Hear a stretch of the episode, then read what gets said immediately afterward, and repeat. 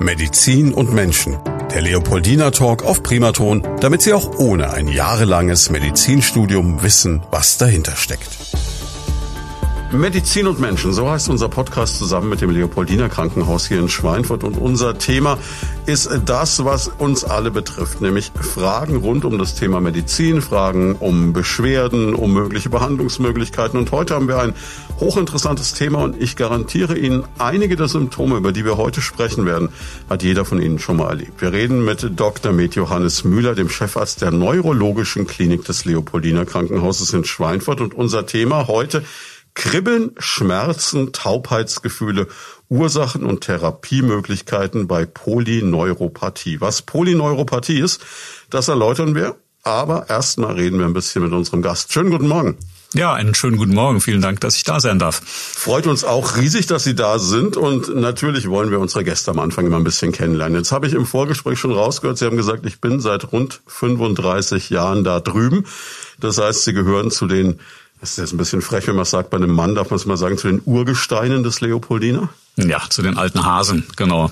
Bin tatsächlich, glaube ich, der dienstälteste Chefarzt drüben, auch einer von den älteren Ärzten drüben, bin aber, wie gesagt, jetzt schon seit 1987 hier in Schweinfurt auch ansässig, fühle mich hier sehr, sehr wohl am Krankenhaus und privat und freue mich, dass ich, wie gesagt, heute ein kleines bisschen was zu diesem Thema erzählen darf. Das heißt, Sie sind gar kein gebürtiger Schweinfurter, Sie sind das, was wir hier so einen reingeschmeckten nennen, aber bei 87, da sind Sie schon langsam assimiliert, oder? So ist es. Und außerdem habe ich allerdings auch keine Unterfränkin, sondern eine Oberfränkin zur Frau, äh, habe in Würzburg studiert, davor aufgewachsen bin ich in Saarbrücken, eigentlich geboren bin ich in Bad Kreuznach äh, in, der, in Rheinland-Pfalz ähm, und ja, wie gesagt, sozialisiert worden in Saarbrücken äh, dort zur Schule gegangen, dort viele andere Sachen gemacht als Medizin.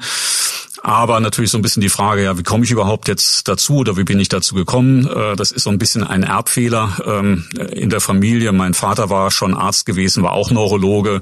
Ähm, der Erbfehler hat sich dann leider auch weiter vererbt. Ähm, meine Tochter ist jetzt auf dem Weg zur Neurologin. Mein Sohn ist äh, in der Ausbildung zum Neurologen. Die Schwiegerkinder sind auch Ärzte, also Sie sehen, das ist bei uns relativ langweilig zu Hause.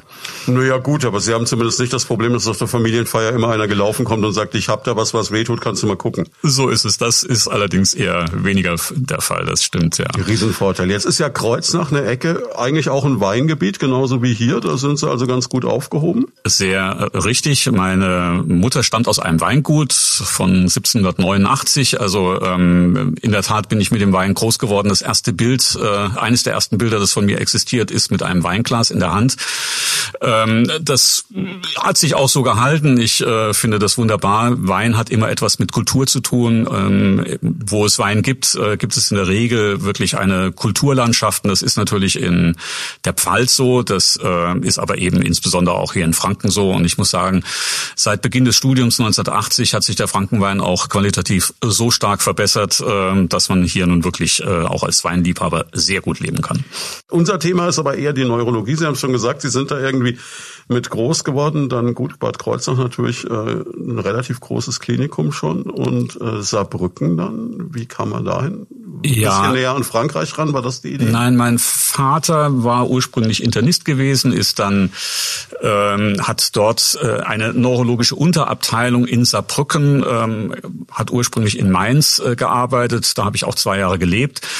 Äh, meine ersten zwei Lebensjahre waren in Mainz gewesen und äh, dann ist mein Vater beruflich, wie gesagt, nach Saarbrücken, hat dort eine Oberarztposition bekommen und hat dann äh, dort am Winterberg Krankenhaus, das ist ein neu gebautes Krankenhaus 1966, äh, dort die neurologische Fachabteilung als erster Chefarzt begründet und hat dort eben bis zu seinem äh, Ausscheiden aus dem Beruf ähm, Mitte der 90er Jahre eben auch gearbeitet und das ähm, war für mich als Kind schon auch eine sehr, sehr intensive äh, Zeit, das auch zu erleben.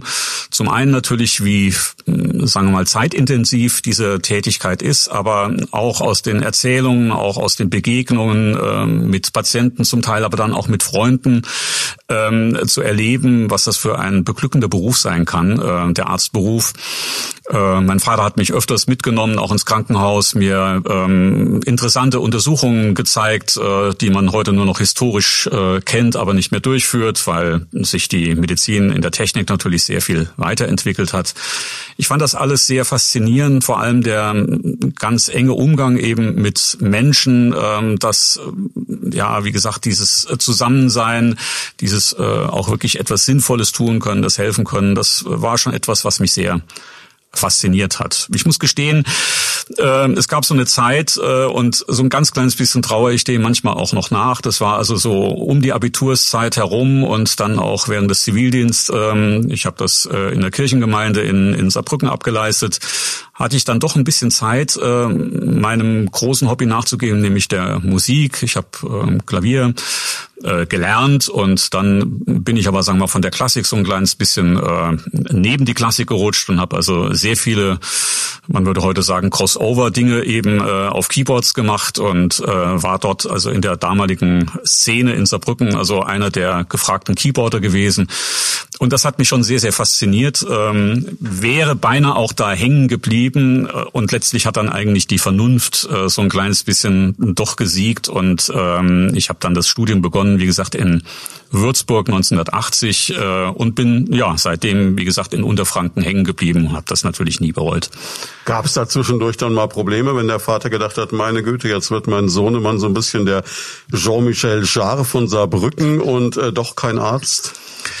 Nein, also ähm, das muss ich wirklich äh, meinen Eltern sehr zugute halten. Äh, sie haben mich sehr unterstützt eigentlich in allem, was ich so gemacht habe. Ich war manchmal wahrscheinlich auch politisch vielleicht damals etwas renitent und äh, äh, nicht ganz auf der Wellenlänge meiner Eltern. Da gab es durchaus die eine oder andere Diskussion. Äh, aber was so den Werdegang anbelangt, eigentlich nicht. Und ich glaube, sie hätten auch damit leben können, wenn ich jetzt einen anderen Lebensweg äh, eingeschlagen hätte. Das rechne ich ihnen auch sehr hoch an. Das war eigentlich schon meine eigene Entscheidung, äh, dann zu überlegen, ob tatsächlich das, was ich wahnsinnig gerne gemacht habe, die Musik in, mit allen Freiheiten, allen Möglichkeiten, aber das wirklich zum Broterwerb dann auch machen zu müssen über ein ganzes Leben, das ist doch eine andere Hausnummer. Und wenn ich das jetzt so retrospektiv ähm, überlege und Freunde, mit denen ich noch Kontakt habe von damals ähm, eben auch so erlebe, glaube ich, war die Entscheidung gut so, wie ich sie getroffen habe. Es klingt aber so ein bisschen durch die Blume, als wäre das ein interessantes Studium gewesen, so mit viel Musik, mit Bands, mit noch so ein bisschen den Nachwehen der 68er Zeit. Also da, da kommt jetzt schon so ein Bild vor meinem Auge, wo ich mir sage, das war bestimmt eine sehr lustige Studienzeit. Ja, das war Studienzeit nicht, sondern Zivildienstzeit vor allem. Also das war eben nach dem Abitur, vor dem Abitur schon äh, haben wir eine Schulband gegründet und dann ging das so los und äh, dann gab es so eins als anderes. Äh, aus einem Auftritt wurde der nächste und dann kamen Anfragen für Plattenaufnahmen und äh, für für ja, ich habe dann mit dem Schlagzeuger von den Scorpions Aufnahmen gemacht und also es war, es ging dann äh, sehr schnell irgendwo sehr weit, ähm, irgendwo so in die in die Welt der der Musik hinein. Das war eine wahnsinnig interessante und sehr intensive Zeit, die ich auch äh, überhaupt nicht missen möchte. Und das natürlich auch, wenn man jetzt so ein bisschen älter ist, denkt man an diese Zeit gerne zurück. Manchmal auch mit einem Hauch Wehmut. Das ist schon so, dass man sagt, na, das war schon was Tolles und das ist irgendwo auch etwas, was rum ist. Aber auf der anderen Seite mit einer großen Dankbarkeit, weil das kann einem auch keiner nehmen. Das war wirklich eine super tolle Zeit gewesen. Ähm, und letztlich ist es schon auch so, dass natürlich die Liebe zur Musik mir geblieben ist und ich äh, weiterhin äh, sehr, sehr, sehr gerne und sehr viel Musik höre, auch sehr äh, breit, äh, sehr viel Klassik auch wieder höre. Es gibt fantastische äh, Pianisten, äh, die auch ähm, weit über den Horizont äh, eben äh, Musik betreiben. Und so ein kleines bisschen ist auch die Hoffnung, und das äh, will ich jetzt auch angehen, äh, doch tatsächlich nochmal so ein bisschen auch in die Tasten hinein zu greifen. Das ist natürlich äh, über viele, viele Jahre äh, nicht möglich gewesen, weil doch der Beruf des Arztes dann auch in der verantwortlichen Position so viel Zeit beansprucht, dass die Familie letztlich also irgendwo dann das, was übrig bleibt, noch bekommen muss und für Hobbys eben einfach wenig Zeit bleibt. Aber das kann ja wieder kommen und ich meine, die Szene gibt es auch hier in der Region Main-Rhön, wäre kein Problem, aber ich kann mir vorstellen, so ganz hinten nagt es doch vielleicht schon so ein bisschen. Also wenn man schon mal so Richtung Scorpions ist ja schon die richtig große Nummer. Gerade zur damaligen Zeit auch, die haben Konzerte gespielt, gerade im südamerikanischen Raum. Da waren ja Hunderttausende. Ja, also wie gesagt, äh, ich war jetzt mal im Studio gewesen mit dem Schlagzeuger, mit dem Hermann Rarebell, aber ähm, ich war jetzt nie auf den großen Bühnen gestanden. Das waren schon eher kleinere Projekte, aber es waren total spannende Projekte. Mit einem Familienrichter habe ich ähm, ähm, einen Abend gemacht und Tucholsky und Mehring Gedichte vertont und der hatte sehr gute Beziehungen zum Goethe-Institut und da sind wir in Frankreich äh, rumgetingelt in den einzelnen Goethe-Instituten, haben dort Konzerte gegeben, äh, in Freiburg im Waldgrabentheater. Es waren also wirklich einfach auch tolle Locations, an die ich sonst nie gekommen wäre als junger Kerl, wo ich auch keinen Bezug zu hatte und äh, wo mir die Musik wirklich einfach sehr, sehr viel ermöglicht hat. Und ja, das war wirklich ähm, einfach sehr, sehr intensiv, ähm, aber die Wehmut ist, wie gesagt, nicht sehr groß. Es ist einfach so, dass ich äh, das akzeptiere, dass mein Leben dann irgendwo ab einer bestimmten Weggabelung auch einen anderen Weg genommen hat und das ist auch ganz gut so. Sie haben Gedanken zum Thema oder persönliche Fragen? Darauf freuen wir uns. Einfach anrufen unter 09721 20 90 20 und mitreden. Die Motivation war aber dann doch auch familiär geprägt. Sie haben es gesagt, irgendwas mit Menschen machen. Und ähm, wenn ich eins gelernt habe, was so die Klammer ist aller Leopoldiner Ärztinnen und Ärzte, die ich in diesem Podcast schon bei mir begrüßen durfte, es ist immer ein unglaublicher Idealismus, eine unglaubliche Empathie für Menschen und immer dieser Wunsch zu helfen. War das auch für Sie so die treibende Kraft dann am Ende? Ich würde schon sagen, das ist natürlich immer so ein kleines bisschen schwierig, sich jetzt noch so genau zu erinnern, was war es wirklich gewesen, was einen damals äh, bewogen hat. Ähm, so soweit ich mich daran erinnern kann und so wie ich es aus meiner Interpretation meines Lebensweges jetzt äh, sehen würde, war es in der Tat so. Zum einen äh, die Überlegung, dass ich auf jeden Fall etwas machen möchte, wo ich in einem ganz intensiven Austausch mit Menschen bin wo ich eine sinnvolle Tätigkeit ausübe und wo ich unter Umständen über wirklich Ansammeln von Wissen und Fähigkeiten auch tatsächlich etwas Hilfreiches dazu beitragen kann. Und da ist natürlich die Medizin letztlich ein, ein Gebiet äh, des menschlichen Handelns, das sehr viele Möglichkeiten eröffnet. Das ist sicher zu Beginn eines Studiums noch nicht so ganz klar und das prägt sich dann erst im Laufe der Zeit, wenn man also durch die Praktikas geht, wenn man äh, die ersten äh, Kontakte mit Patienten dann auch selbst gestaltet, äh, dass man überlegt, wo einen da der Weg eben hinführt. Bei mir war es dann sehr klar so, dass also der unmittelbare Kontakt zum Menschen, das ist, was ganz vorrangig mich interessiert und wo ich denke ich auch gewisse Fähigkeiten habe, die ich da eben gut einsetzen kann.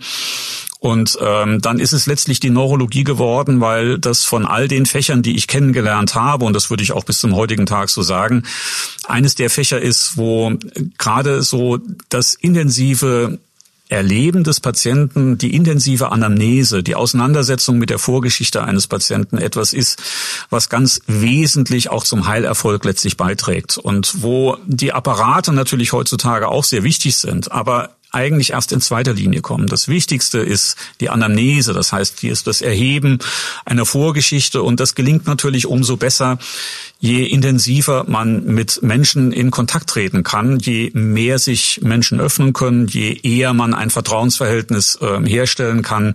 Und da ist, denke ich, die Neurologie einfach auch aus der Nähe zur Psychiatrie, zur Psychotherapie ähm, einfach Bereich, der äh, ja sehr viele Möglichkeiten eröffnet. Und ähm, das ist es deswegen auch so ein bisschen geworden. Wie gesagt, auch in dem Erleben der beruflichen Tätigkeit meines Vaters, wo ich das sehr stark so wahrgenommen habe, dass äh, die Beziehungspflege, die Beziehungen, äh, die aus dem Arztsein erwachsen, unglaublich bereichernd sind für das gesamte Leben, weit über das Berufliche hinaus. Und ähm, ja, das hat sich auch so bewahrheitet. Von daher bin ich sehr, sehr dankbar, dass äh, mir das so ähm, möglich war, diesen Weg so einzuschlagen und ich den auch bis zum heutigen Tage so gehen kann kann.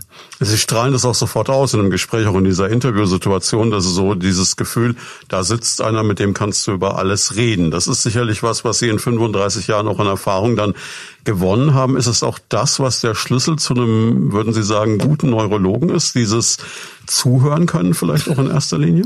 Ich denke, das ist eine ganz wesentliche Befähigung, die jeder Arzt haben sollte, egal in welchem Fachgebiet. In der Neurologie ist es, glaube ich, besonders wichtig, weil wir, wie gesagt, ähm, einen sehr umfassendes Bild eines Menschen benötigen, um eine vernünftige Diagnose zu stellen. Zumindest für sehr viele äh, Krankheitsbilder. Und von daher, ja, das ist sicher irgendwo eine Befähigung, die man haben sollte, wenn man den Beruf des Arztes und insbesondere auch des Neurologen ähm, einschlägt, dass man befähigt ist, aber vor allem auch, sagen wir, eine Leidenschaft dafür entwickelt, ähm, sich Menschen zuzuwenden und sich ganz auf eine Situation zu konzentrieren äh, und vor allem eben auch tatsächlich zuzuhören. Also nicht zu sprechen.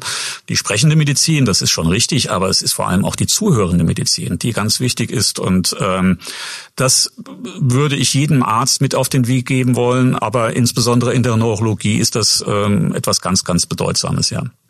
Jetzt kommen wir mal zu den Situationen, um die Sie sich kümmern. Es geht also um, äh, wie heißt es so schön, akute und chronische Erkrankungen des Nervensystems. Das klingt erstmal toll. Was ist das alles? Ja, das ist natürlich ein sehr weit gefächertes Gebiet von Symptomen Symptomen, die jeder von uns nun schon mal kennt, wo man sagt, na ja, ist das jetzt vielleicht etwas Neurologisches? Das fängt an mit Kopfschmerzen, das geht über Kribbeln, über Missempfindungen, über Schmerzen, über besondere Formen von Wahrnehmungen, über Missbefindlichkeiten ganz im Allgemeinen. Also es ist ein sehr, sehr, sehr weites Feld von ähm, ganz unterschiedlichen Störungen, die letztlich etwas mit dem Nervensystem zu tun haben. Das Nervensystem ist ein Grundsystem, ein Betriebssystem, was uns das Leben überhaupt erst ermöglicht. Wir unterscheiden im Wesentlichen drei unterschiedliche Bereiche des Nervensystems. Das eine ist das zentrale Nervensystem. Darunter versteht man das Gehirn und das Rückenmark. Daneben gibt es eben das periphere Nervensystem, da werden wir etwas intensiver heute uns noch mit beschäftigen. Und das andere ist das sogenannte autonome oder vegetative Nervensystem. Und das ist so ein bisschen das, was wie unser Betriebssystem steuert, ja, so das, was ganz im Untergrund, ganz im Hintergrund abläuft, die Atmung, der, die Blutdruckregulation, die Regulation von Herzfrequenz, von der Körpertemperatur, alles Dinge, die wir ja nicht willentlich steuern können, sondern die wie ein Betriebssystem unterschwellig im Prinzip ablaufen, aber natürlich eben irgendwo auch ähm, funktionieren müssen. Und das ist auch Bestandteil eben ähm, der Neurologie, denn das ist auch Nervensystem. Ja, das sind alle Strukturen, letztlich wie ein kleines bisschen wie Elektrokabel, die in uns verlegt sind und ganz unterschiedliche Funktionen letztlich ausüben. Und das sind eben ähm, die Dinge, mit denen wir uns als Neurologen beschäftigen, natürlich in allererster Linie dann, wenn irgendwelche Funktionen aus irgendeinem Grunde nicht so richtig funktionieren.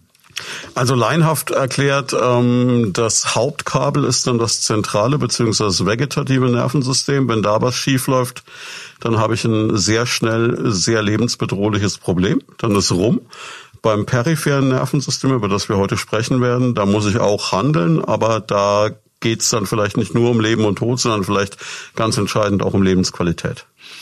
Im Wesentlichen stimmt es so. Ähm, es gibt ein bisschen Ausnahmen, wenn das periphere Nervensystem sehr, sehr stark betroffen ist. Und da gibt es einige äh, Krankheiten, ähm, wo überwiegend das periphere Nervensystem betroffen ist. Dann kann auch das sehr bedrohlich sein.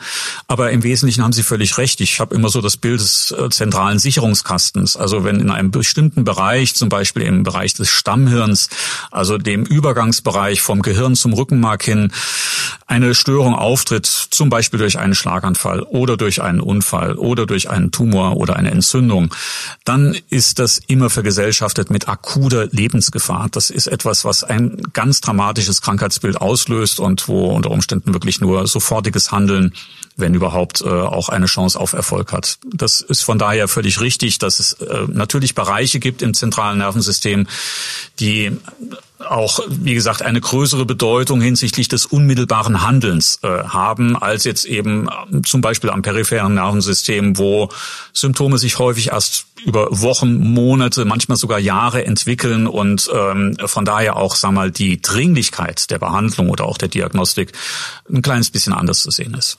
Ich würde an der Stelle auch gern einfach einen kurzen Einschub machen, auch wenn es nicht unser Thema heute ist im Eigentlichen. Aber nachdem Sie auch eine Stroke Unit haben und nachdem er das nicht oft genug und bei jeder Gelegenheit in die Köpfe der Menschen reinbringen muss, Schlaganfall. Das ist das, wo jeder Angst hat. Das ist das, was auch ein entscheidendes ähm, ja, Todeskriterium bei vielen Menschen heutzutage ist. Woran erkenne ich ihn? Wie schnell muss ich handeln? Und warum ist es wichtig, dass ich einfach nicht nachdenke, nicht erst den Nachbarn frage, den Hausarzt, sondern sofort den Notarzt rufe? Ja, Schlaganfall ist in der Tat immer noch die häufigste Erkrankung hier, die zu einer Behinderung führt. Und es ist bei den Todesursachen auch relativ weit oben. Ähm, Schlaganfall ist deswegen so eine bedeutsame Krankheit, weil wir heutzutage und nochmal, ich überblicke jetzt 35 Jahre mit der Tätigkeit meines Vaters im Prinzip nochmal 30 Jahre mehr.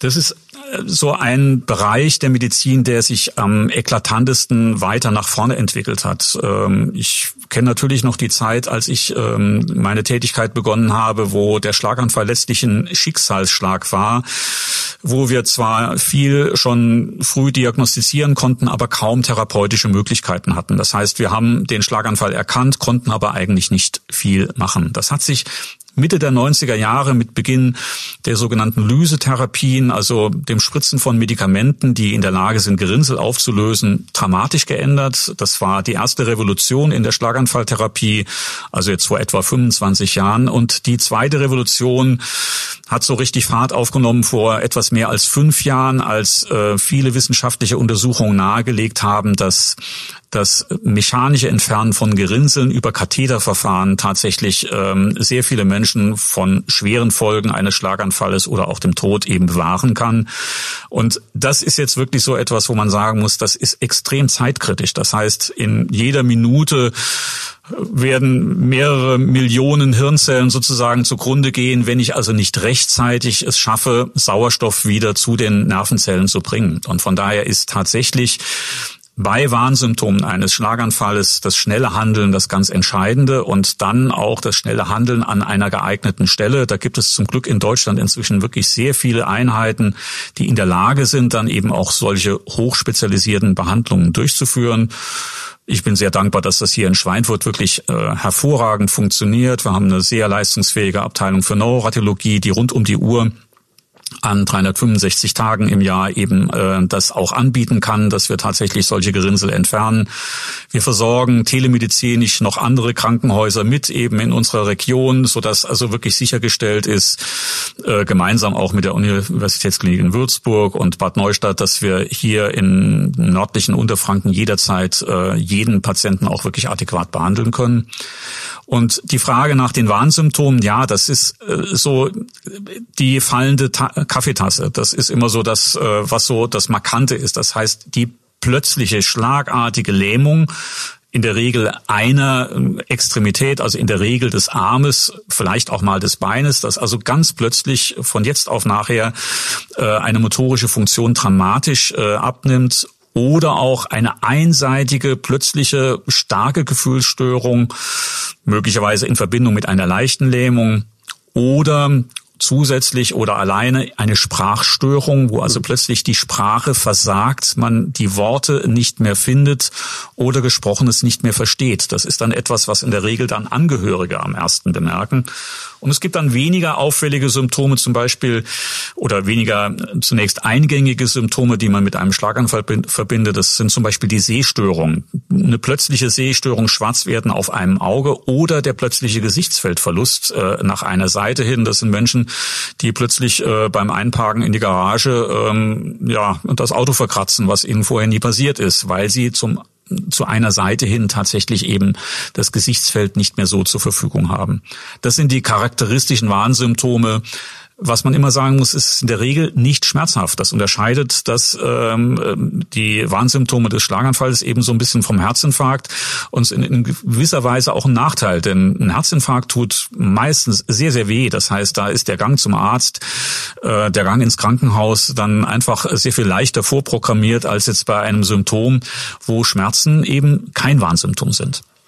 Bedeutet aber auch, wenn man sich nicht sicher ist und sagt, es könnte etwas sein, ist man eigentlich auch schon an dem Punkt, wo man unbedingt reagieren sollte. Das sollte man schon tun. Also was man nicht machen sollte, sollte dann sagen, ach naja, ich lege mich jetzt mal hin zum Mittagsschlaf und guck mal zwei Stunden später, drei Stunden später, ob es nicht weg ist.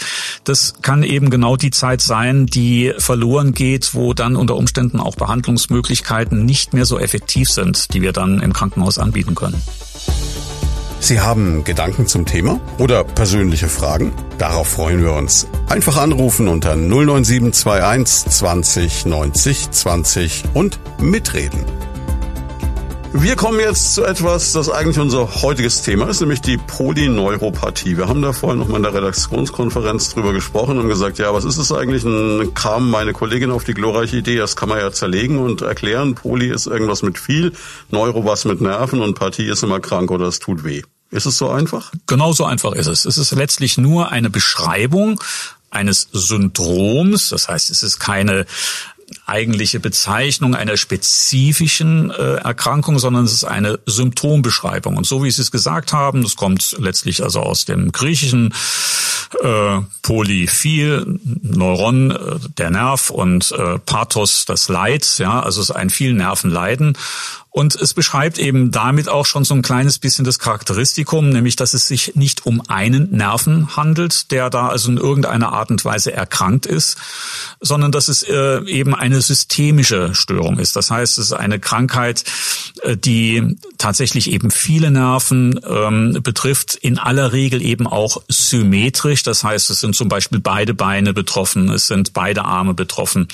Es gibt davon Ausnahmen, ähm, aber das ist schon mal so ein kleines bisschen so etwas äh, Regelhaftes, was man sagen kann. Ja. Unterscheiden kann man es dann, habe ich auch im Vorfeld gelernt, in akut und in chronisch, also in etwas, was einmal auftritt oder über eine kurze Zeit auftritt und in etwas, was mich dann tragischerweise auf Dauer begleiten wird. Auch das ist völlig richtig.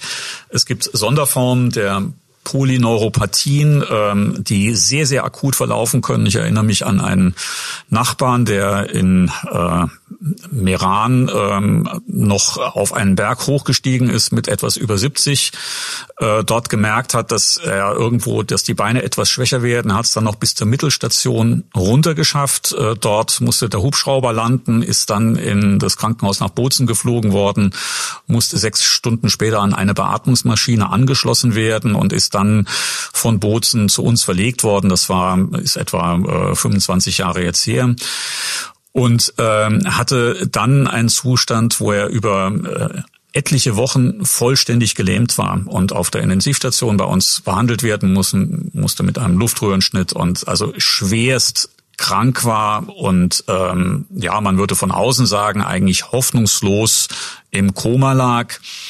Und ähm, das sind äh, Krankheiten, die, wie gesagt, äh, für uns als Neurologen zum einen hochdramatisch sind, zum anderen ähm, auch äh, tolle Krankheiten sind, wenn ich das mal so sagen darf, weil dieser äh, Mensch mit seinen Anfang 70 ein halbes Jahr später wieder, zu, wieder zur Jagd gegangen ist. Das heißt, er ist wieder völlig gesund geworden.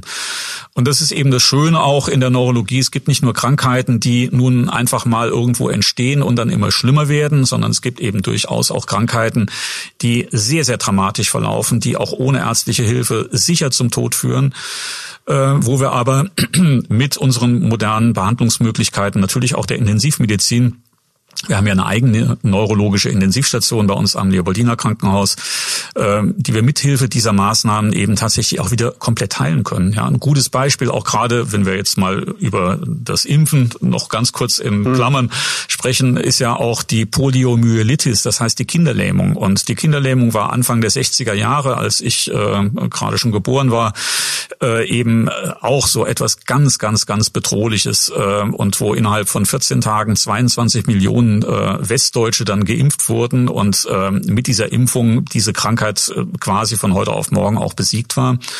Erstens jetzt aktuell natürlich ein, ein schönes Beispiel, äh, wie hilfreich Impfungen da sein können. Zum anderen ist das eine Krankheit gewesen, die auch einen immensen Fortschritt in der Medizin bewirkt hat. Denn bis dahin gab es äh, die Beatmungsmöglichkeiten, so wie sie für uns heute selbstverständlich sind, gab es nicht. Es waren damals die eisernen Lungen. Da sind kleine Kinder in äh, monströse Apparate gesteckt worden. Letztlich wurde damit das Überleben gesichert und letztlich wurde damit die Intensivmedizin, so wie wir sie kennen, eben äh, überhaupt erst möglich. Und auch das waren Krankheiten, die sicher zum Tod geführt haben, wenn man nicht die medizinischen, technischen Möglichkeiten hatte, der Behandlung auch eine neurologische Krankheit, ein Befall von bestimmten Zellen im Rückenmark, die eben zu diesen dramatischen Lähmungen, auch zur Atemlähmung geführt haben. Und das sind ähm, zum Beispiel eben ganz akute Neuropathien. Auch das, äh, was ich eingangs sagte, das sind eben die seltenen Ausnahmen, wo man sagen muss, ja, es gibt eben sehr wohl auch mal sehr akute und auch akut lebensbedrohliche ähm, Krankheiten des peripheren Nervensystems, wo es zu einem völligen Erliegen der Leitfähigkeit von diesen äh, peripheren Nerven, den Elektrokabeln in unserem Körper kommt und das ohne eine entsprechende Behandlung auch sicher zum Tod führt. Wo kommt sowas jetzt her? Wir werden noch über die Symptome sprechen, weil das klingt relativ diffus. Es kann ja wirklich sich auf ganz, ganz viele Arten zeigen. Aber ähm, warum bekommt man sowas? Oder vielleicht auch erst im Alter von 70 wie bei Ihrem Nachbarn? Ja. Bei diesen akuten, äh, lebensbedrohlichen Polyneuropathien, wir sprechen dann vom sogenannten Guillain-Barré-Syndrom, äh, mutmaßen wir, dass es äh, in aller Regel eine Fehlreaktion, des Immunsystems ist, wo also tatsächlich äh, das Immunsystem eine Reaktion veranlasst, die letztlich gegen Hüllstrukturen unserer Elektrokabel, so nenne ich jetzt die Nerven mal, gerichtet sind und damit die Leitfähigkeit unterbrochen wird. Mhm. Da ist es also tatsächlich eine immunologische Genese, die wir mutmaßen häufig nach einer ähm, unspezifischen Infektion, die möglicherweise gar nicht bemerkt wird. Das ist aber, wie gesagt, gilt für die akuten äh, Polyneuropathien. Da ist häufig spielt so ein immunologischer Zusammenhang eine ganz entscheidende Rolle. Bei den sehr, sehr viel häufigeren chronischen äh, Erkrankungen, den chronischen Polyneuropathien, unterscheiden wir nun wiederum ganz unterschiedliche ähm, Möglichkeiten eben der Entstehung. Und äh, da spielt die immunologische ähm, Komponente eher eine zahlenmäßig etwas untergeordnete Rolle. Das heißt, da kann es aber auch wieder was sein, was ich vielleicht geerbt habe oder was ähm, durch meinen Lebenswandel bedingt ist dann? So ist es. Ähm, in der Tat, Sie sprechen etwas an, äh, dass es gibt vererbte Polyneuropathien, man nennt das dann hereditäre sensomotorische Neuropathien und ähm, unterschiedliche Unterformen. Ähm, da gibt kennen wir im, heutzutage im Wesentlichen tatsächlich auch die Erbgänge. Das heißt, wir können heutzutage dann auch diese Diagnose mit einer ähm, Genomanalyse in der Regel auch tatsächlich sichern. Das ist auch eher selten. Ne? Es sind sehr charakteristische Krankheitsbilder. Es gibt Krankheitsbilder, die dann schon im Kleinkindesalter ähm, offenkundig werden, ähm, schon manchmal schon im Säuglingsalter. Es gibt aber eben auch Formen, wo tatsächlich erst im Erwachsenenalter und auch erst im mittleren Erwachsenenalter Symptome ähm, bemerkbar werden, die darauf hindeuten, dass es eine erbliche ähm, ja, Veränderung der Leitfähigkeit von Nervenstrukturen ist, wo man dann eben über diese erblichen Polyneuropathien sprechen. Das ist eine kleinere Gruppe, aber das gilt es immer sorgsam auch zu eruieren. Von daher gehört es auch bei der Erhebung der Vorgeschichte immer dazu, so ein kleines bisschen nach der Familienanamnese zu fragen. Ja, ob eben ähm, zum Beispiel schon die Mutter oder die Großmutter sehr, sehr dünne Beine hatte und im fortgeschritteneren Lebensalter eben so einen Schlappfuß hatte zum Beispiel. Das sind so Hinweise, die einfach sehr hilfreich sein können in der Einordnung, der Primäreinordnung eben eines solchen Symptoms. Jetzt werde ich wahrscheinlich wie bei jedem Ihrer Kollegen und Kolleginnen, die bisher da waren, nicht um eine Sache drum kommen, nämlich um das, äh, dass ich jetzt gleich wieder als schlechtes Beispiel gelten kann. Also normalerweise geht es jetzt auch immer Bewegung. Gute Ernährung ist immer eine gute Sache, um Dinge zu vermeiden. Ne? Na, das ist mal auf jeden Fall richtig, aber Sie wissen ja auch, Sport ist Mord, das heißt, zu viel ist dann auch wieder nicht gut. Ja, man kann sich aber auch nicht immer auf Churchill zurückziehen. Ne? Nein, ne? das kann man nicht, nein. Aber äh, Bewegung äh, ist in jeder Hinsicht sicher wichtig. Das ist die geistige Bewegung, das heißt äh, wirklich sich also irgendwo vom Leben immer äh, irgendwo anregen lassen. Ähm, das gilt auch wirklich bis ins hohe Lebensalter hin. Äh, die Menschen, die ich kenne, die gut alt werden, das sind alles die Menschen, die auch wirklich äh, in sozialem Kontakt noch mhm. sehr aktiv bleiben, die äh, sich sehr interessieren für die Welt, für ihre Umgebung, sich nicht zurückziehen.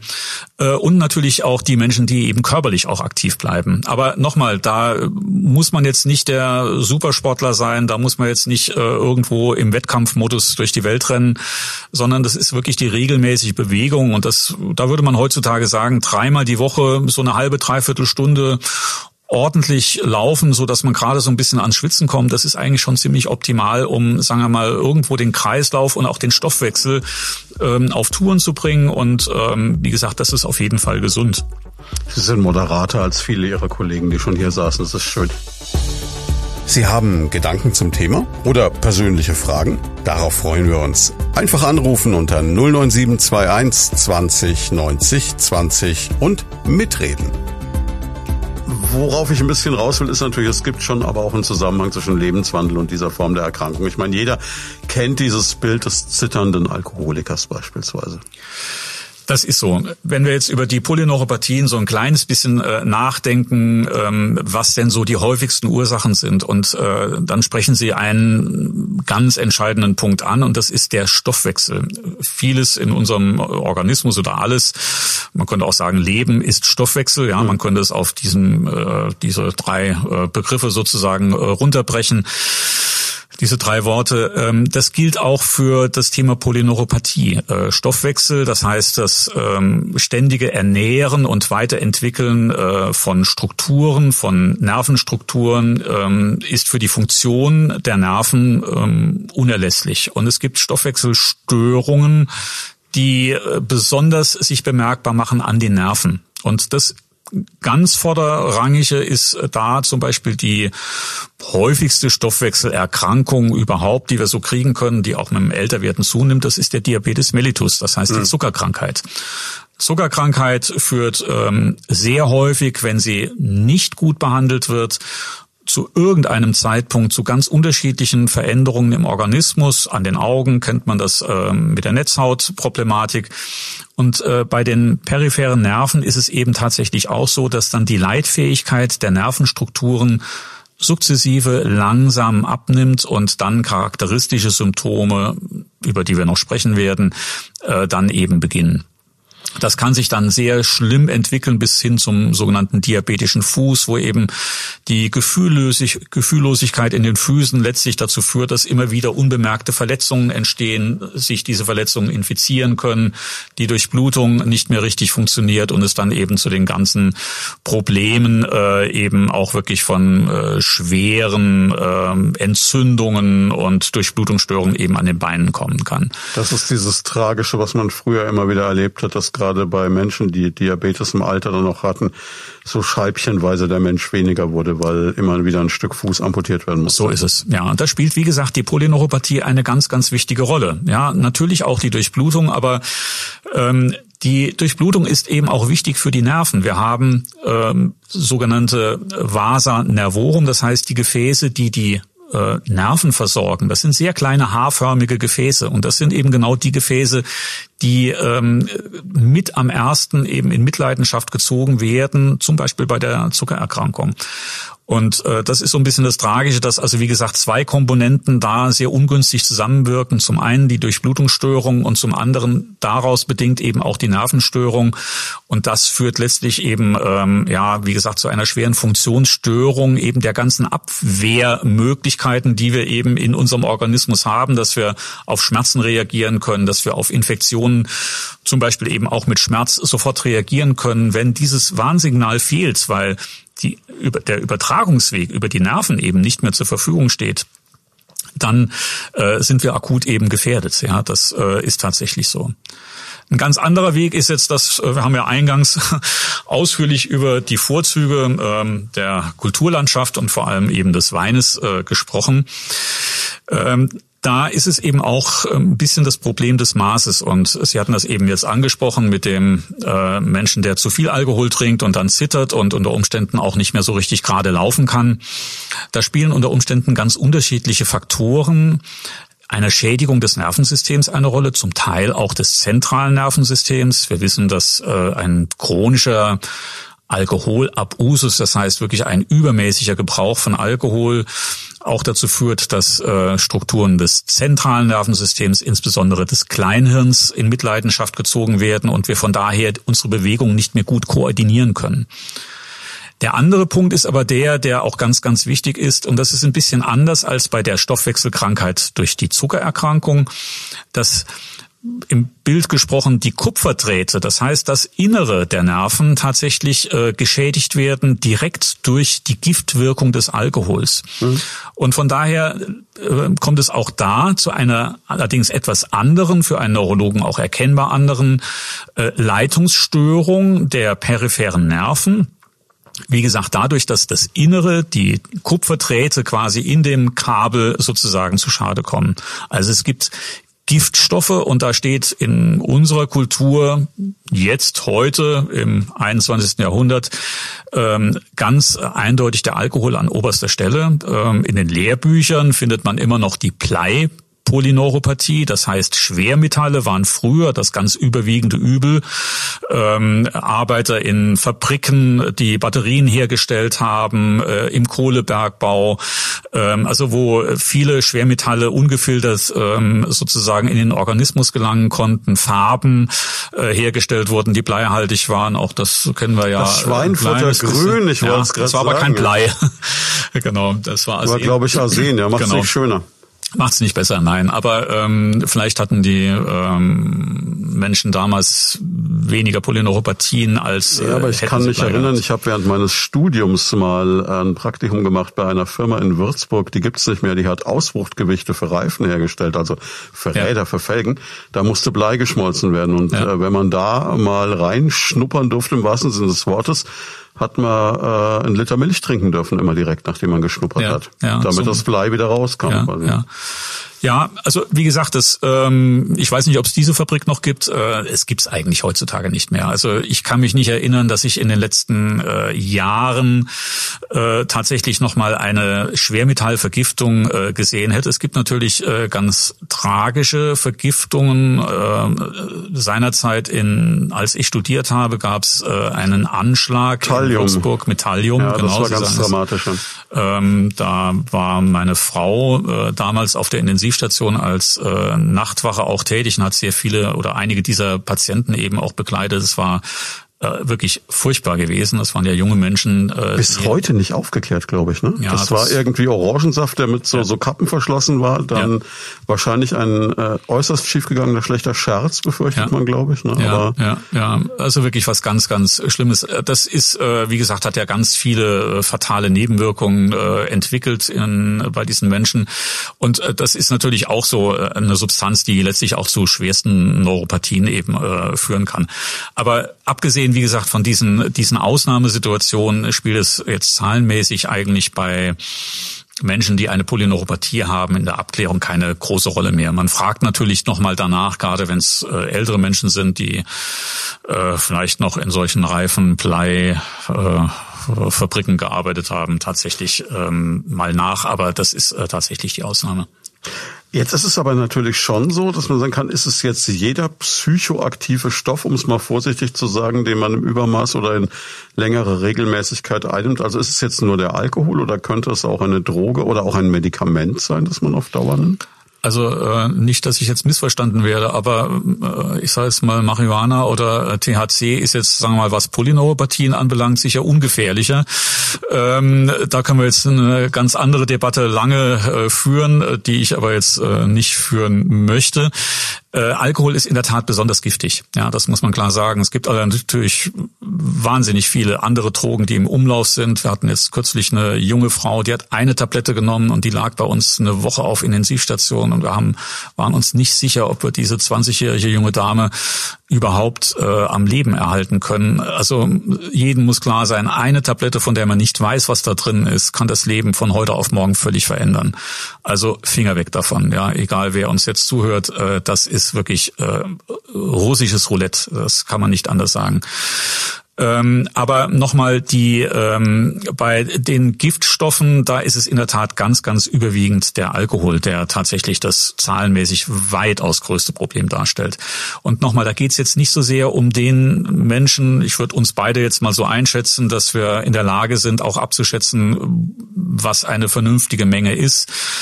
Es gibt auch Anhaltszahlen natürlich, die man bemühen kann, wo man sagt, naja, also 40 Gramm sollten es, mehr als 40 Gramm sollten es nicht sein pro Tag. Also jetzt, ich sage jetzt mal ein Shoppen, eineinhalb Shoppen am Tag oder sowas. Das ist in aller Regel, wenn wir ansonsten gesund sind, äh, zumindest für die männlichen äh, Zeitgenossen kein Problem. Bei den Frauen ein bisschen weniger, weil die leider etwas benachteiligt sind, was den Stoffwechsel anbelangt.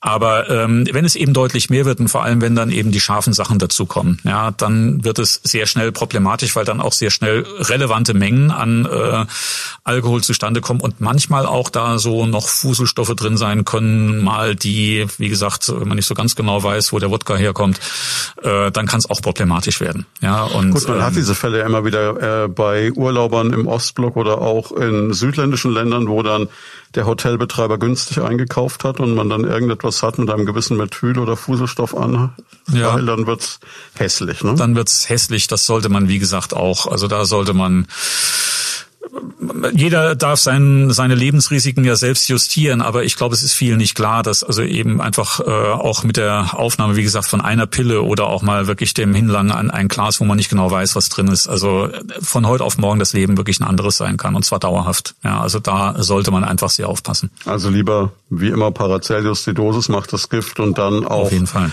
ja. was Vernünftiges, wenn man schon Alkohol trinkt, ne? lieber den guten Single Malt als den halben Liter irgendwas. So ist es. Und wie gesagt, natürlich wirklich sehr in Maßen. Also das ist ja auch, ähm, muss man klar sagen, äh, hat ja nichts mit Genuss zu tun, wenn man jetzt, sagen wir mal, sich einen Liter Wein oder sowas hineinkippt. Ähm, das, äh, wirklich, also das Genießen können ist sicher auch etwas, äh, was, wie gesagt, zu einem langen, gesunden Leben beiträgt, ja, in jeder Hinsicht. Sagen Sie das mal dem Franken, der gerne in äh, Restaurants geht, wo das Schnitzel links und auch rechts über den Teller lappt. Man kann ja dann gerne was mit nach Hause nehmen. Ja. Doggybag, ja, kommt immer wieder. Ähm, gut, was mir jetzt schon auffällt, ist, was Sie vorhin schon angesprochen haben, die Anamnese, also das Vorgespräch. Sie müssen ja, ähm, und das fällt mir immer wieder bei vielen Disziplinen in der Medizin auf, quasi einen detektivischen Ehrgeiz haben, wenn jemand zu Ihnen kommt.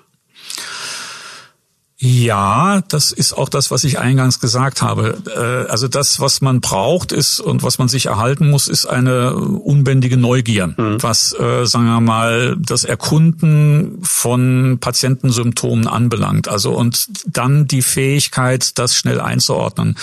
Es ist eben weder so, dass man großes Thema künstliche Intelligenz. Man könnte ja auch sagen, man setzt dann und äh, gibt Patienten Fragebogen, die sollen mal ankreuzen und gucken, was da so irgendwo rumkommt, oder man setzt einen Roboter hin.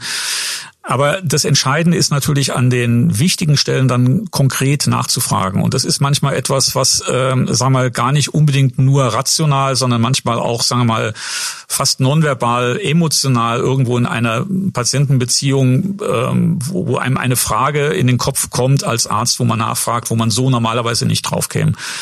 Und ähm, von daher, das mit dem Detektiv, das ist schon von daher so ein bisschen richtig, weil es eben so von dem abweicht, dass man sagt, man kann nach Schema F einfach mal irgendwo was abhaken und eine Kreuzchenliste machen und damit ähm, hat man dann eine, kann man eine Diagnose stellen.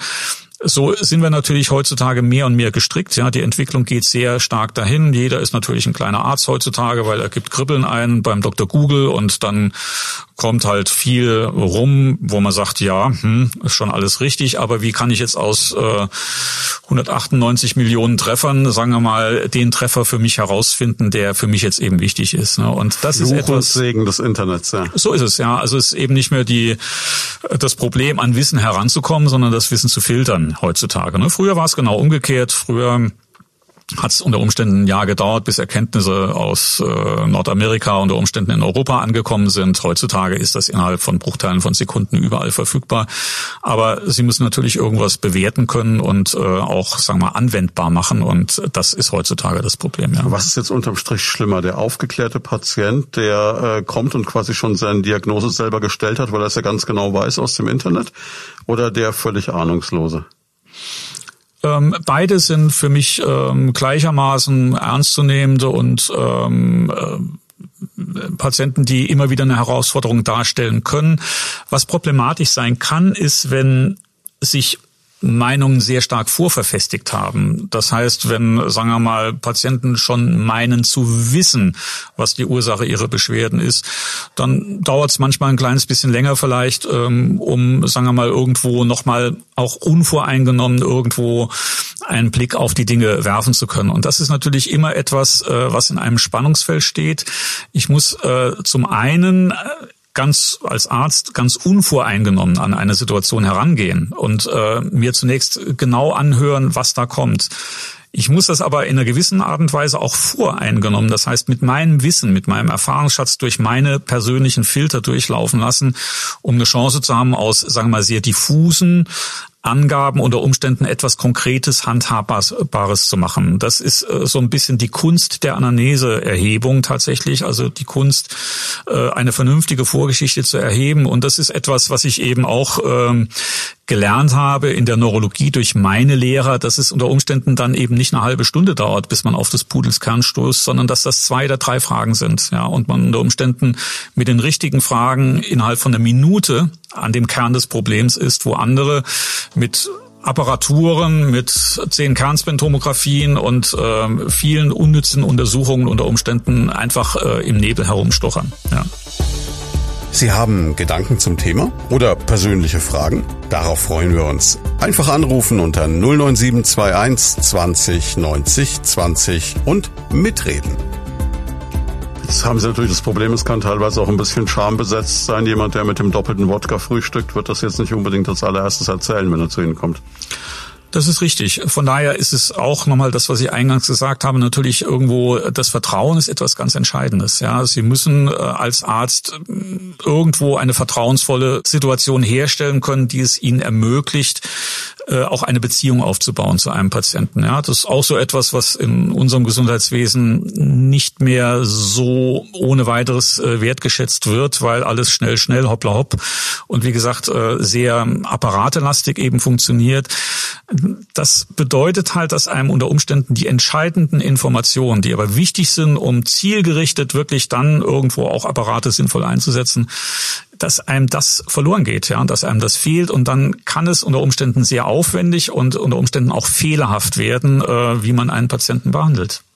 Neben diesem psychologischen und auch durchaus selektivischen Part Ihrer Arbeit gibt es dann den zweiten, die großen neurologischen Untersuchungen. Und da geht's genau ins Gegenteil, denke ich. Das ist vielleicht auch das Spannende an Ihrem Job. Da wird es dann unter Umständen sehr technisch. Das ist so. Das ist in der Tat auch genau das Reizvolle. Auf der einen Seite zunächst das Ergründen von Symptomen, zu versuchen, das eben einzuordnen und zum anderen dann eben auch ähm, apparative Untersuchungen zu Rate zu ziehen, die einen in diese Richtung entweder bestätigen oder auch einen Verdacht auch mal widerlegen. Ja, es ist immer dann die Ziel, das zielgerichtete Einsetzen eben genau dieser Diagnostik. Und da ist zunächst einmal tatsächlich, und das ist auch das Schöne an der Neurologie, dass wir mit einem Hammer und einer Stimmgabel und einem kleinen Pinselchen äh, und einem spitzen Gegenstand äh, schon mal sehr gut differenzieren können, wo die Reise so hingehen könnte. Das heißt, die körperliche neurologische Untersuchung mit der Abprüfen, mit dem Abprüfen von Reflexbefunden, von der Sensibilität, der Oberflächensensibilität, der Tiefensensibilität, Schmerz- und Temperatur annehmen, dass wir darüber, über diesen klinischen Befund tatsächlich schon mal eine wichtige Aussage liefern können. Aber, und da haben Sie recht, das ist auch, ich bin auch, äh, sag mal, sehr technikaffin. Ich mag das sehr, dass wir heutzutage technische Möglichkeiten haben, die uns da eben dann auch ein Stückchen darüber hinausbringen. Und äh, da haben wir zum einen Natürlich, wenn wir den Verdacht haben auf eine strukturelle Veränderung, das heißt, dass also irgendeine Struktur von Nerven irgendwo nicht mehr so funktionieren, die ganze bildgebende Diagnostik, Kernspintomographie spielt da jetzt eher zum Ausschluss von Veränderungen an der Wirbelsäule eine Rolle. Aber heutzutage der hochauflösende Ultraschall, das sind fantastische Möglichkeiten, mit denen wir also Nerven äh, im Verlauf verfolgen können, äh, mit denen wir Muskeln untersuchen können, mit hochauflösenden Schallköpfen. Das war vor 10, 15 Jahren so überhaupt noch nicht vorstellbar. Und wir haben natürlich, und das ist die Domäne der Neurologie, dann die sogenannte elektrophysiologische Untersuchungsmodalität. Das heißt, die elektrische Stimulation von Nerven, Nervenstrukturen an ganz unterschiedlichen Stellen, in unterschiedlichen Modalitäten, wo wir letztlich die Leitfähigkeit ähm, von Nervenstrukturen überprüfen können. Da sage ich dann immer so ein bisschen, da ist der Neurologe wie der Elektriker. Der Elektriker braucht einen klaren Schaltplan. Der muss genau wissen, also wo diese Kabel eigentlich laufen, damit er sinnvoll was messen kann. Und so sind wir als Neurologen auch. Wir brauchen natürlich die neuroanatomischen Kenntnisse. Wir brauchen den den Bauplan äh, des peripheren und des zentralen Nervensystems. Das müssen wir aus dem FF können. Dann können wir aber auch sehr zielgerichtet mit kleinen Strömchen unter Umständen eben genau die Schwachstellen herausfinden, die eben dann auch Symptome erklären und letztlich auch dazu befähigen, dann die Diagnose einer beispielsweise einer Polyneuropathie zu stellen. Wenn Sie das jetzt geschafft haben, also wenn Sie jetzt ganz klar gesagt haben, okay, ich habe eine eindeutige Diagnose, ist es ja schon der erste Schritt in Richtung Behandlung, weil dann wissen Sie ganz genau, wo das Problem liegt. Das ist quasi der Schlüssel zum Erfolg der Behandlung danach. Das ist so. Jetzt ähm, wäre es natürlich schön, wenn wir für jede Form der Polyneuropathie auch, ähm, sagen wir, ein kleines Mittelchen hätten oder einen Schraubenzieher, wo wir äh, eine Schraubklemme irgendwo festzurren können und dann alles wieder so funktioniert da ist es nun schon leider so, dass man sagen muss, nicht für jede Form der Polyneuropathie haben wir heutzutage auch ein wirklich ein ursächliches Behandlungsverfahren. Hm. Aber wir haben für etliche Polyneuropathien ursächliche Verhandlungsverfahren. Es gibt eben diese entzündlichen Formen, zum Beispiel der Polyneuropathien, die sehr gut auf eine spezielle medikamentöse Therapie, zum Beispiel mit Immunglobulinen eben ansprechen. Wir haben Polyneuropathien in Zusammenhang mit anderen Systemkrankheiten, zum Beispiel Kollagenosen, Lupus erythematodes, Panorthritis nodosa sind also wer so kennt es nicht? Ja. Wer kennt es nicht? Genau. Äh, spezielle Krankheiten natürlich, aber wo auch dann äh, bestimmte medikamentöse Behandlungsverfahren wirklich sehr sehr ähm, hilfreich sein können und Symptome auch wieder weitestgehend auch äh, zurückdrängen können. Es gibt aber dann natürlich, wie gesagt, äh, wir hatten darüber gesprochen, über die ähm, Polyneuropathie bei der Zuckererkrankung. Da ist es zum Beispiel ganz entscheidend, dann den Stoffwechsel möglichst gut einzustellen, also die Zuckererkrankung möglichst gut zu behandeln. Ähm, wir hatten über die toxischen, das heißt die ähm, Polyneuropathien gesprochen, die aufgrund von Vergiftungen, äh, zum Beispiel mit dem Alkohol eben entstehen können. Da ist natürlich die Alkoholkarenz dann äh, etwas ganz Entscheidendes, wenn man das also bestätigen kann, dass schon eine leichte Polyneuropathie vorliegt. Und es gibt durchaus immer wieder auch äh, Vitaminmangelstoffwechselstörungen, äh, also dass zum Beispiel Vitamin B12, gerade bei älteren Menschen äh, ist das gar nicht mal so selten, dass doch Vitamin B12 über den Magen-Darm-Trakt nicht mehr so gut aufgenommen werden kann. Das hängt an zunehmender zunehmenden Veränderungen der Schleimhäute, die also nicht mehr in der Lage sind, dann eben die ähm, Vitamine so gut aufzunehmen ähm, andere Vitaminstoffwechselstörungen, äh, die man eben dann substituieren kann. Das heißt, wo man zum Beispiel dann intramuskulär äh, über eben die Vitamine sub, äh, zuführt und tatsächlich auch wirklich eine Besserung eben auch wieder erreichen kann.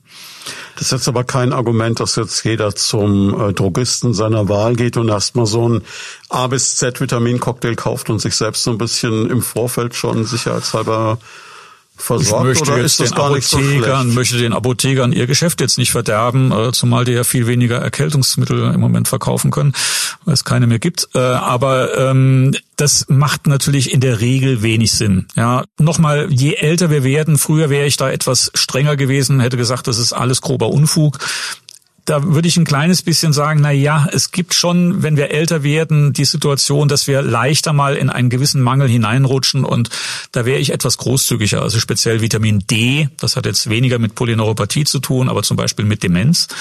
Äh, da ist es schon so, dass wir doch immer wieder jetzt sehen, dass also viele ältere Menschen einen sehr, sehr niedrigen Vitamin D-Spiegel haben und das könnte schon sein, auch über Wechselwirkung mit dem Immunsystem, dass es gut ist, das Vitamin D zum Beispiel äh, zu ergänzen. Und für die B-Vitamine gilt das in einer gewissen Art und Weise auch. Aber als 50-Jähriger, als 60-Jähriger jetzt also ähm, ein ganzes Potpourri von Nahrungsergänzungsmitteln äh, einfach mal so einzuschmeißen. Ich glaube nicht, dass das zielführend ist. Ich glaube auch nicht, dass man sich damit umbringen kann, aber das ist also, sagen wir mal, wahrscheinlich nicht sehr sinnvoll. Jetzt ist Vitamin D ja etwas, was ja auch gerade in jüngerer Zeit immer wieder propagiert wurde, dass es ja auch das Immunsystem nach oben schießt, vor Vireninfektionen helfen soll. Es wurde so ein bisschen als Allheilmittel gesehen, war teilweise ausverkauft.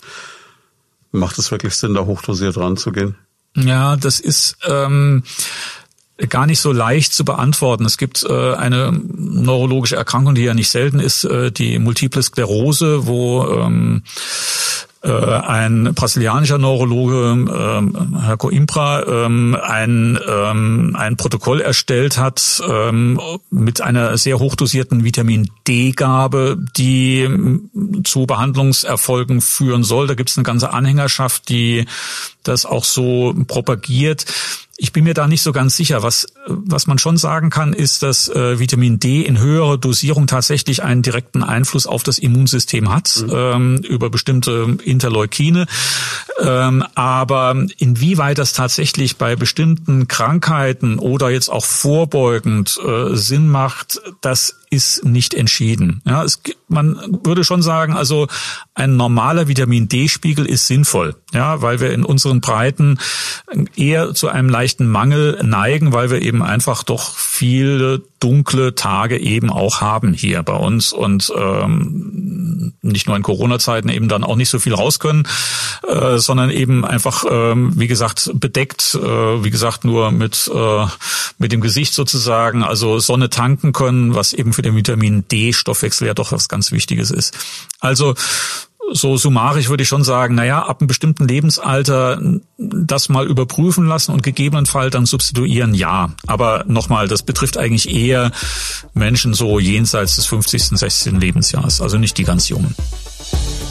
Sie haben Gedanken zum Thema oder persönliche Fragen? Darauf freuen wir uns. Einfach anrufen unter 09721 20 90 20 und mitreden. Auslöser behandeln ist eine Option. Natürlich, das geht. Schulmedizin kann eingreifen. Es gibt aber auch die Möglichkeit, dass man mit Alternativmedizin an das Problem rangeht.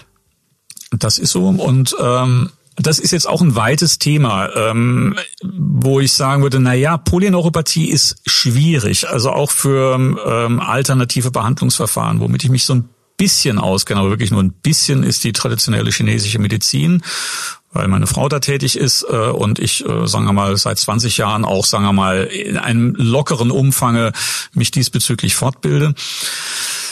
Ähm, die zum Beispiel, also diese Traditionsmedizin äh, geht an ein solches Thema mit einer ganz anderen Sprache heran. Sie würde auch, sagen wir mal, äh, das ganz anders verstehen, als wir in unserer westlichen Medizin jetzt äh, Polyneuropathie verstehen.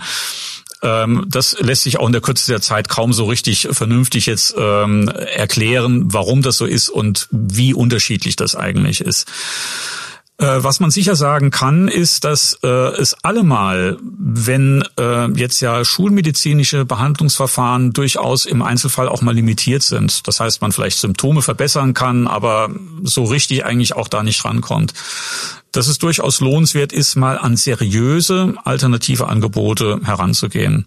Bisschen das Problem ist, dass ich natürlich da, also sagen wir mal, von Schlangengift über alle möglichen Ayurveda äh, Dinge von, von Leuten, die da vielleicht mal eben ein paar Kurse gemacht haben, aber eigentlich nicht so richtig in der Materie vertraut sind, sehr viel am Markt ist, ähm, was ich von der Qualität her nicht beurteilen kann und wahrscheinlich jeder andere ähm, auch nicht so wirklich. Ja, also das ist so ein bisschen von daher natürlich Glückssache, wo man da hinkommt.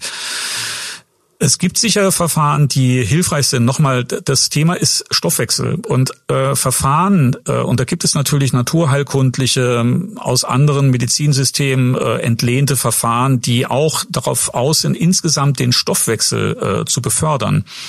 Das kann sehr wohl äh, hilfreich sein. Ja, das ähm, sind alles äh, unter Umständen dann durchaus mal Dinge, die man sich anschauen kann. Und wir haben ja jetzt hier zum Beispiel die Steigerwaldklinik äh, nicht weit entfernt von uns. Herr Schminke hat sich sehr, sehr intensiv über viele Jahre auch mit dem Thema beschäftigt und ähm, die Behandlungsangebote, die halte ich dafür sehr seriös. Ja, also und natürlich ein Riesenvorteil hier in der Region, dass man ja. da sowohl in der Schulmedizin als auch in der Alternativmedizin sehr gut aufgestellt ist. Wir haben auch äh, tatsächlich äh, mal begonnen, eine Studie äh, gemeinsam durchzuführen. Das ist so ein bisschen dann äh, ins Leere gelaufen, weil das einfach so aufwendig war, dass wir es also letztlich nicht geschafft haben, das also konsequent auch wissenschaftlich auf einem hohen Niveau durchzuziehen.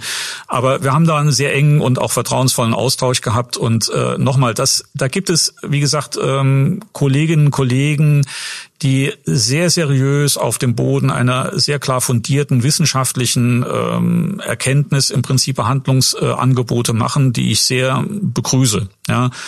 Es gibt, wie gesagt, auch andere. Das ist einfach so, dass man sagen muss, das ist natürlich ein Gebiet, wo auch sich Verzweiflung unter Umständen breit macht bei Betroffenen, die nach jedem Strohhalm versuchen zu greifen und wo dann nicht jeder Strohhalm auch wirklich tragfähig ist. Jetzt ist ja zurzeit gerade auch wieder die Diskussion sehr stark am Laufen im Bereich Homöopathie. Was kann man darüber sagen? Von Homöopathie verstehe ich nun wirklich nix, äh, um es mal sehr klar und sehr deutlich zu sagen. Äh, ich habe ein bisschen äh, gedankliche Probleme mit der Homöopathie. Das ist zum Beispiel was völlig anderes jetzt als äh, mit einer traditionell chinesischen äh, Medizin. Ich wollte es jetzt auch um Gottes Willen nicht in ja. einen Topf werfen. Ich habe die gleichen Bedenken, die Sie auch haben, mhm. habe aber den Gedanken, und da wird mich jetzt der ein oder andere Homöopath gerade da draußen hassen, aber kann ein Placebo-Effekt vielleicht auch heilen? Ja, natürlich. Und nochmal, wer heilt, hat recht. Wenn äh, es geht letztlich um die Hilfe für Menschen, ja, also das äh, ist unsere Aufgabe als Ärzte äh, mal, wie gesagt, jetzt mal ganz abgesehen davon, wie wir das erreichen. Auf der anderen Seite würde ich sagen, als Arzt brauche ich irgendwo ein, ein Handlungs Konstrukt und ein Koordinatensystem, in dem ich mich sicher bewegen kann. Und äh, das kann ich im Rahmen von Mutmaßungen und Vermutungen oder sowas viel schlechter als, äh, sagen wir mal, in einem Koordinatensystem, wo ich mich anhand von Wissen äh, tatsächlich äh, bewege und äh, von erprobten und auch nachvollziehbaren äh, Erkenntnissen. Und ähm, da, wie gesagt, da unterscheiden sich zum Beispiel diese beiden Verfahren also ganz erheblich aus meiner Sicht. Ja, dass äh, die Homöopathie äh, Nochmal der Placebo-Effekt, äh, weil Sie darauf angesprochen haben, ist natürlich durchaus etwas, äh, was wir uns immer äh, auch zunutze machen sollten, auch als Arzt. Das heißt, dass wir natürlich immer versuchen sollten, die äh, positiv, sagen wir mal, Menschen zu motivieren, äh, ähm, Menschen ein positives Gefühl zu vermitteln, dass sie etwas selbst auch in der Hand haben, an ihrer Situation zu verbessern, also etwas ähm, sie zu ermächtigen quasi. Ja, also ein, dieses positive Gefühl zu vermitteln, ist sicher ein nicht unerheblicher Placebo-Effekt, ist gar keine Frage. Nur das trifft natürlich für alle Verfahren dann letztlich zu und es ist immer die Frage, gibt es spezifische Effekte darüber hinausgehend? Und da gibt es durchaus Anhaltspunkte dafür, dass bei bestimmten Krankheiten, möglicherweise auch der Polyneuropathie, zumindest bei einigen Polyneuropathien, zum Beispiel die traditionelle chinesische Medizin, eine Möglichkeit darstellt.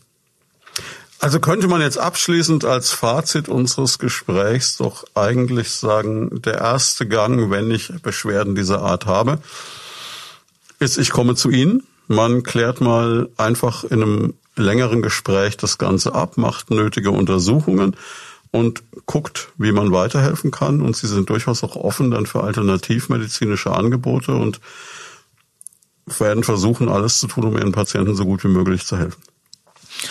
Ich würde ein kleines bisschen würde ich mal vorschalten den Hausarzt. Ich denke mhm. schon, dass der ähm, das ist sagen wir mal wirklich eine Symptomatik äh, die jedem Hausarzt vertraut ist. Also ähm, auch hier in der Region habe ich ja nun viel Kontakt zu ähm, den hausärztlichen Kolleginnen und Kollegen und einen sehr, sehr äh, vertrauensvollen Umgang und ähm, ich kenne sehr viele persönliche auch gut, jetzt über die vielen Jahre hinweg. Und äh, das sind eigentlich die allerersten Ansprechpartner. Denn das nochmal, wie ich äh, zwischendurch gesagt habe, das ist zunächst mal ähm, nicht die große Kunst, das grob einzuschätzen. Äh, da brauche ich nicht so sehr viel und jeder Hausarzt kann natürlich, sagen wir mal, diese Basisbefragung, äh, die Basisuntersuchung letztlich auch zunächst einmal durchführen. Es ist wichtig, dass man da so einen Filter drin hat, denn die neurologischen Untersuchungskapazitäten, die sind schon begrenzt, ja, und äh, es wäre jetzt äh, fatal, wenn also ähm, jeder, der ein bisschen Sorge in diese Richtung hat, nun sofort einen Neurologen aufsuchen würde. Aber das Entscheidende ist dann, dass man dann, äh, sagen wir mal, wenn so eine Vorfilterung stattgefunden hat, man dann versucht, zielgerichtet tatsächlich äh, vorwärts zu kommen. Ne? Und da haben wir, wie gesagt, zum Glück äh, niedergelassene Kolleginnen und Kollegen hier äh, im, im Schweinfurter Raum, die wirklich also sehr kompetent eben äh, dann genau diese Dinge eben auch äh, weiter differenzieren, untersuchen.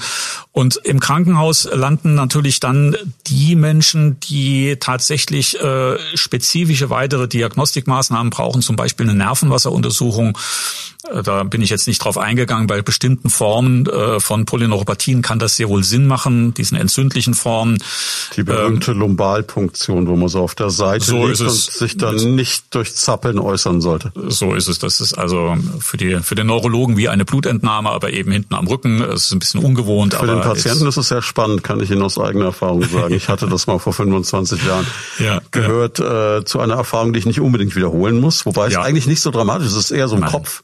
Genau, so ist es. Aber auch da kommt es ja drauf an, wie gesagt, wie geht man damit um? Und es ist, wie gesagt, auch jetzt, sagen wir mal, eher, sagen wir mal, seltener tatsächlich wirklich erforderlich. Aber wie gesagt, diese Differenzierung, das kann dann schon mal sein, dass dann auch im Einzelfall mal ähm, genau das eben auch im Krankenhaus dann noch weiter abgeklärt wird und wie gesagt, in Einzelfällen tatsächlich auch dann weiter diagnostiziert wird bis hin zur Nervenbiopsie, wo man also dann versucht, unter Mikroskop, sagen wir mal, noch eine Diagnose stellen zu können. Das sind aber, wie gesagt, eher die Ausnahmen Ausnahmen und jetzt sagen wir nicht die Regel. Also eins kann man, glaube ich, festhalten, man kann sich bei Ihnen gut aufgehoben fühlen und es ist durchaus spannend und ich kann mir vorstellen, es gibt auch durchaus interessante Anamnesegespräche. Vielen, vielen Dank für die Zeit. Wir haben es ein bisschen wie Thomas Gottschalk heute gemacht, wir haben ein bisschen überzogen, aber es war auch echt hochinteressant. Jetzt bleibt nur noch eine Frage zum Schluss. Wie lange dauert es, bis Sie die Musikkarriere wieder etwas hochfahren und die Neurologie etwas runterfahren? Naja, also ich bin jetzt gerade am überlegen, äh, den von meinem Vater geerbten Steinway-Flügel hier nach Schweinfurt zu holen. Das heißt, wir bauen jetzt bei uns zu Hause noch mal ein bisschen um und die äh, Hoffnung, ich bin mir nicht ganz sicher, ob meine Frau das dann auch so sehen wird, wenn ich mich wirklich ans Klavier setze, ob äh, sie das dann wirklich so toll findet. Äh, die Hoffnung ist die, dass ich tatsächlich dann wieder so ein kleines bisschen mit ähm, auch mit diesem Hobby mal wieder äh, aktiv beginne. Aber nochmal, wie gesagt, das Musik hören, ähm, intensiv an der Musik dran zu sein, das ist eben auch was Wunderbares. Aber zumindest haben Sie mit der Wahl der Marke des Flügels schon mal alle Voraussetzungen geschaffen, dass was Gutes draus werden kann. Das war jetzt hoffentlich keine Schleichwerbung. Oh, ich glaube, die brauchen keine Werbung. Da müssen Sie sich keine Sorgen machen. Vielen, vielen Dank. Das ja, war danke toll. Ihnen auch. War ein schönes Gespräch. Vielen Dank. Dankeschön. Das war Medizin und Menschen, der Leopoldina Talk auf Primaton. Jeden zweiten Donnerstag im Monat live von 10 bis 11 im Programm. Alle Folgen gibt's zum Nachhören und Download auf radioprimaton.de und als Podcast auf leopoldina-krankenhaus.com.